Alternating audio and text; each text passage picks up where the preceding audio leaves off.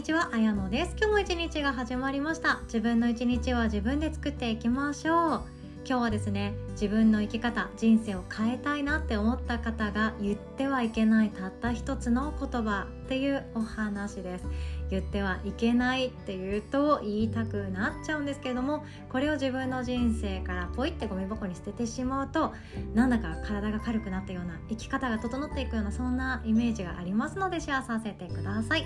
とその前に一つお知らせをさせてください。いよいよ今週末となりました。1月15日は後悔しない人生を作るための繊細さのためのスモールビジネススタート講座となっております、まあ、繊細さのためのってよりかは私みたいにいやなんかやりたいけどビビってます。であったりなんかやりたいけど人目気にしてます。であったりなんかやりたいけど、うん、優先順位も何も分かりません。そんな悩みがお持ちの方にお話伺えたらなと思っております。で当日はですね少人数で開催していこうと思っておりますので私がもうこうこうこうですっていう感じでセミナープレゼンをしていくっていうよりかはいただいた質問やお持ちのお悩みをもとに話を進めていけたらなと思っております。で特にですね音声配信スタートしてみたいなであったり音声配信を始めてみて出てきた疑問不安なことあとはインスタグラムとかツイッターとかブログで発信を続けてるけれどもいまいちこれが自分に合っているかどうかわからなくて不安っていう方にも来ていただけたらなと思っております。っていうのもですねそもそも私はですねめっちゃビビりなんですよね。めっちゃビビりで人目を気にするタイプです。なのでもともとの友達とかにこういうことをやってるっていうことを知られたくもないなって思ってますし家族に私が発信していることを聞いてほしいなんてそもそも思っていないです。でインスタグラムっていうのは私の中で開いたらどっと疲れが来るものだと思っています。本当にそう思ってたんですよ。個人で何かビジネスをやっていきたいのであれば SNS の一択ですって言われていた時に私は SNS やりたくないっていう本音があったんですよ。だって疲れるし睡眠時間削れちゃうしなんだかちょっと心がざわつくし疲れるし嫌だなって正直思ったんですね。でそれが私のチャレンジの元になっています。いろんな方にですねいやインスタやりなさいであったりツイッターやりなさいであったりフェイスブックもやりなさいであったりいろんなことを言われたんですけど昔の私はですねいやいや嫌だよっていうのが本音でした。だって疲れるんだもんっていう。本当に私あの根気がない人間で楽しいことなら続くけどねっていうようなタイプなんですね。あとはそこまで自分がメンタル強くないとも思っていましたし体力もそんなにないと思ってたので心をズタボロにしながらでもどんどん前に進んでいこうよっていうことになんだかちょっと抵抗があるわけなんですよね。この年末年始はインスタグラムスタートさせていただいたんですが私の一番の楽しみ何かご存知ですか？何かご存知でしょうか？ポッドキャストをこの音声を聞いてくださっている方との、えーと、DM とかメッセージコメントでのイチャイチャです。もうただそれだけなんですよ。全然あの始めたてなんでフォロワー数とか全然いないですよ。で私のふざけたストーリーズで笑ってくださる方がいらっしゃるというだけで私やってます。本当それだけなんですよね。普段私の音声を聞いてくださっている方とメッセージのやり取りができる？しかも気軽に？それが私の中であインスタやってよかったなって思うたった一つの理由なんですよね。なのでこれからもイチャイチャしてやってくださいどうかよろしくお願いいたします。話を脱線しましたね。そう、えーと、今週末の1月15日の朝スタートでございます。スモールビジネススタート講座私一人で今回は開催させていただきます。無料のセミナーになっておりますので、えーと、と気軽にご参加ください。で詳細はこの音声の概要欄の URL リンクから募集中オンラインセミナーワークショップ一覧というところからチェックしていただけます。で本当にあの少人数でやりますのでみっちり喋りましょう。抱えているお悩み不安ぜひとも吐き出していてください。でこの音声聞いてくださってる方の中には未来ラボの卒業生もいらっしゃるのではと思ってますので最近抱えているお悩みとかあったら是非とも吐き出しに来ていただけたらなと思っております。お会いできるの楽しみにしております。では本題に行きましょう。生き方を変えたい。自分の想像通りの人生を作っていきたい方が言ってはいけない。たった一つの言葉。それが何かっていうと難しいっていう言葉なんですね。難しいっていう言葉。これまでもシェアさせていただいたことがあると思うんですけど難しいっていう言葉ってあなたは使っていますか？ちょっとホラーっぽくなってきましたね。あなたは難しいっていう言葉を使っていますか？ってな感じなんですけど難しいっていう言葉を使ったとしたらその後に残る感情なんでしょうね。私の中で「あこれ難しいわ」って言った瞬間自分への諦めっていうのがめちゃくちゃ強く出ます。例えば私はですねプログラミング今勉強させていただいてるんですけどめちゃくちゃ難易度の高いコード系はうん私やる気が失せるんですよね。あの文字羅列している暗号みたいなやつそのプログラム言語って言ったりするんですけどあれを見ると私はなんかまぶたが重たくなって重力に従って体が下へ沈んでいきますみたいな。ヨガの最後のシャバーサナみたいにまぶたが下に下に行こうとしてしまうんですよね。そのくらい受け付けてないんだなっていうのが分かるくらい私はあの勉強多分合ってないなっていうか分からない。知識がない。つまり難しい。って思ってるんですよ。ただ自分の人生のその目的地行きたいところの必要なアイテムとしてプログラム言語が必須なのであればそれは難しいとか言わない方がいいんですね。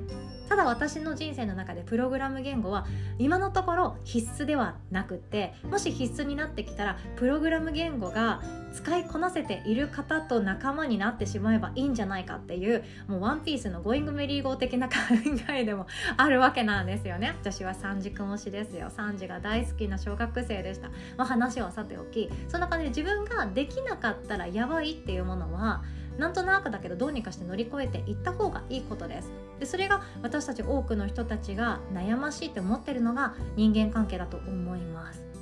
自分が苦手とする相手ポンポンポンとちょっと浮かんだりしません？家族内の関係であったりあとは交友関係職場での人間関係いろんなところがあるんじゃないかなって思っています。その人間関係の中で難しいこの人この人嫌だこの人苦手だこの人嫌いだこの人と同じ空気吸いたくないっていうのがもしあるとしたのであればその人に対してですねコミュニケーション難しいっていう感情がどことなくあるかもしれないです。そう分からないことって難しいに直結しやすくなってるんですよ。ただ難しいっていう言葉を自分で使ってしまうとどうなるかっていうと私はその問題課題に対して解決できなくっても仕方がないよねになっていくんですよね。それが処理できなくってもまあ仕方がないよね。だって難しいんだもん。っていう感じです。これはですね自分の人生がめちゃくちゃになるくらいだったら逃げてもいいって思ってるタイプの私ですので伝えさせていただくと本当に逃げた方がいいものであったらいやごめんなさい私にとってそれは難しいことなのでっていう形で終わらせてしまってもいいことだと思うんですよ。ただ逃げない方がいいこと。特に人間関係って学びの連続なんですよね。私もまだまだ得意中の得意なわけじゃなくてこれからも一生自分の中の課題だなって思ってます。こんな人に出会ったあんな人もいる。人間関係を広げながら自分の世界を豊かにしていきたい。だからこそ孤独になって一人ぼっちで生きていくっていうのは考えられないし選びたくないんですよね。って思ったら私の中でこれからも人間関係での課題悩みって出てくるはずなんです。で近い存在でいくと自分の親に対してこのコミュニケーション私まだまだ苦手なんですよね。年末年始も本当に何でしょう1週間いるもんじゃないなって思いながら あの家を出たようなタイプでそうもっとうまくやれたのになっていうのもあるんですよ。もっとこういう言い方できればよかったのになって思うんですよ。私にとってまだまだ自分の両親に対してのコミュニケーション対話感情表現相手に対して抱いている感情を手放すっていうこと。これ私の中での本当に課題なんですね。いやもう本当にここだけの話ぶっちゃけ自分の親に対してイラッとすることまだまだあるんですよ。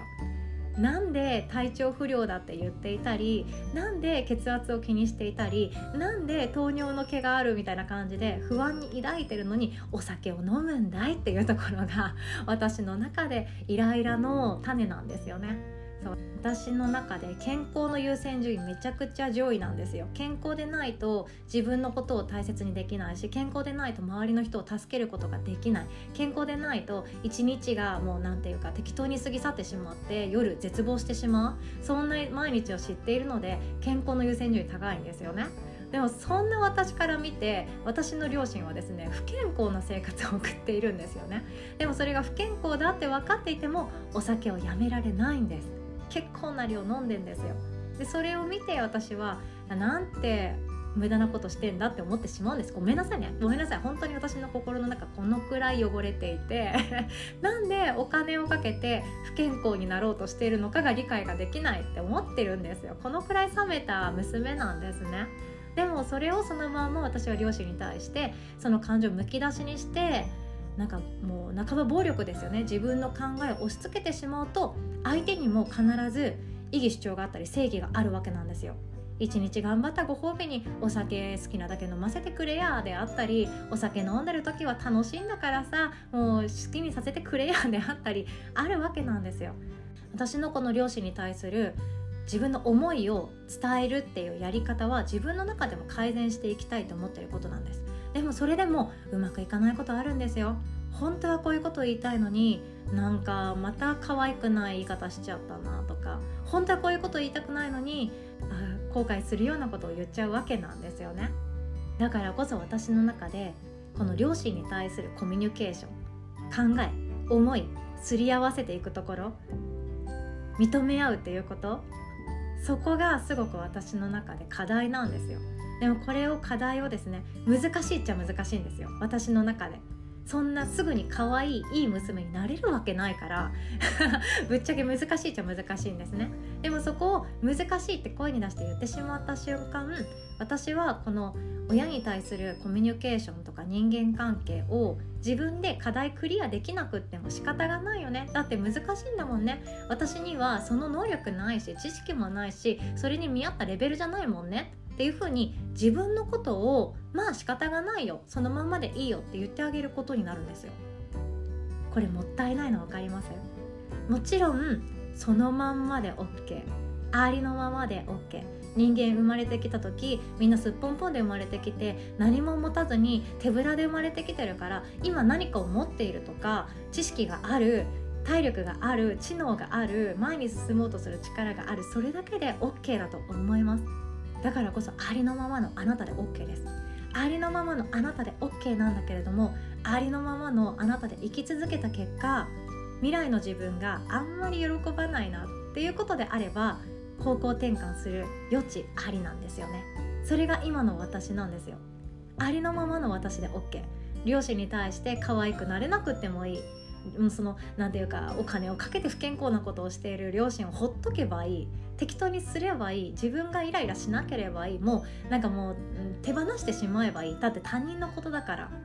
それでいいじゃん。イライラしたとしてもなんかその上手に伝える努力なんてしなくてありのままの私でいいじゃん。っていう考えも一つ手段としては残ってるんですよね。でも多分未来の自分後悔するんですよ。未来の自分があんまり楽しくなさそうなんですよ。これちょっと想像ですよ。もう妄想です。妄想して私の未来の自分を想像してじゃあ例えば未来の自分プラス10歳しましょうか。私も40歳超えてます。子供も、えーと、16歳うわ年頃やん。年頃のマコピー会いたいな。でうちの両親プラス10歳すると70代前半ですね。そうなった時に今よりもっと多分体はガタが来ていらっしゃってもっともっと一緒にどこかお出かけするとか一緒にご飯を楽しむとか一緒にいる時間ってもっと減ってしまうかもしれないです。いやどうなるか分かんない。どうなるか分かんない。逆に私が両親のところに行ってるっていうこともありますよね。どうなるか分かんないけれども今が一番若いんですよね。今が一番体も柔軟で心も柔軟で選択さえすれば人生が変わっていく起点それが今なんですよね。ちょっと想像するだけで自分の答えって見えてきません？ありありのままの自分でいることって大前提で OK なんですよ。そう自分は自分で OK 自分は自分で OK でも今を少し先の未来まで続けた時にちょっと悲しそうかもしれない。後悔しそうかもしれない。なんであの時もっと話さなかったんだ。なんであの時旅行に連れてってあげなかったんだ。なんであの時自分で勉強したりしてもっともっと関係を良くしようって努力しなかったんだろう。それが心残りに私の中でなるなって確信ができたんですよね。だからこそ私の中で親に対する人間関係は難しいって言わないようにしてます。いやマジ難しいですよ。言っちゃった。マジ難しいんですけど、ね、他人のことって難しいんです。でも自分のことはどうにかできますからね。そう両親のことはどうにかしなくていいんですよ。両親と一緒にいる時の自分。これをどうにかすることはできるはずなんです。そう思って私は信じて今いろいろと勉強したり自己投資したり学んだりしているんですね。難しいっていうことも簡単です。今のままで OK じゃんっていうことも簡単です。でもちょっと先の未来の自分が泣いてる気がしてだから今できることをやっていこうって決めています。これって自分のチャレンジと本当に似ていることあるなって思うんですよね。今のままで十分幸せじゃないですか。いつも私これ自問自答するんですよ。今のままで十分幸せじゃないかと。家もあってお金にも困ってなくって家族も健康でうん困ってないじゃん。幸せじゃんって思うんですよ。じゃあそこからチャレンジしなくてもいいじゃん。平凡な主婦のまま毎日毎日一日ずつ年を重ねていけばいいじゃないかって思う自分もやっぱりいるんですよね。でも私の性格上未来の自分はそれの延長線上で想像した時にちょっぴり楽しくなさそうだったんですよ。自問自答して思います。私はやっぱり世界が広がっていくのが面白い。自分が成長していく姿を自分で実感したい。去年知らなかったことが今年学んでしかも実践できている。それが私はやっぱり嬉しいって思うんですよね。年を重ねるごとに進化していきたいって思っていてこんないろんなビジネスワークショップもやっています。私のビジネスワークショップなんて凄腕の経営者さんとかと比べたら超ちっぽけだと思うんですよ。だって株式上場もしてないし法人も全然そんな大層なことやってないしだからこそ本当大金持ちになりたかったら私のところ来ない方がいいんですよね。でも私の中で自分のこの23年間を振り返って思います。幸せと自分の成長そしてお金どれも全部ゲットしていいんだって思ってるんですよ。自分の承認欲求出したっていいじゃないですか。それが人間なんですもん。存在価値感じたいじゃないですか。誰かの役に立てためっちゃ嬉しいじゃないですか。それにおまけとして誰かにありがとうって言われる。最高じゃないですか。昔の私はそれさえも自己否定しそうな時があったんですね。こんなことしなくても幸せこんなことしなくても幸せも自分で今すぐ遅刻しろもチャレンジして家族に迷惑かける両親からもまたそんなことやってって言われるもうやめといた方がいいじゃないかってもう一瞬もあるんですよね。それでも想像すると我慢させた自分を続けるとなんだか楽しくなさそう。もしその死ぬ瞬間がやってきたとしたら死にきれなさそう。そんな思いが芽生えてしまったんですよね。だからこそ私は勇気を出して難しいは言わないようにしています。あなたもそうです。難しいさ言わなかったら何だってできるんですよ。そうなんだってできます。今日はこんなお話でございました。最後までお聴きくださりいつも本当にありがとうございます。お互い素敵な一日を作っていきましょう。おしまい。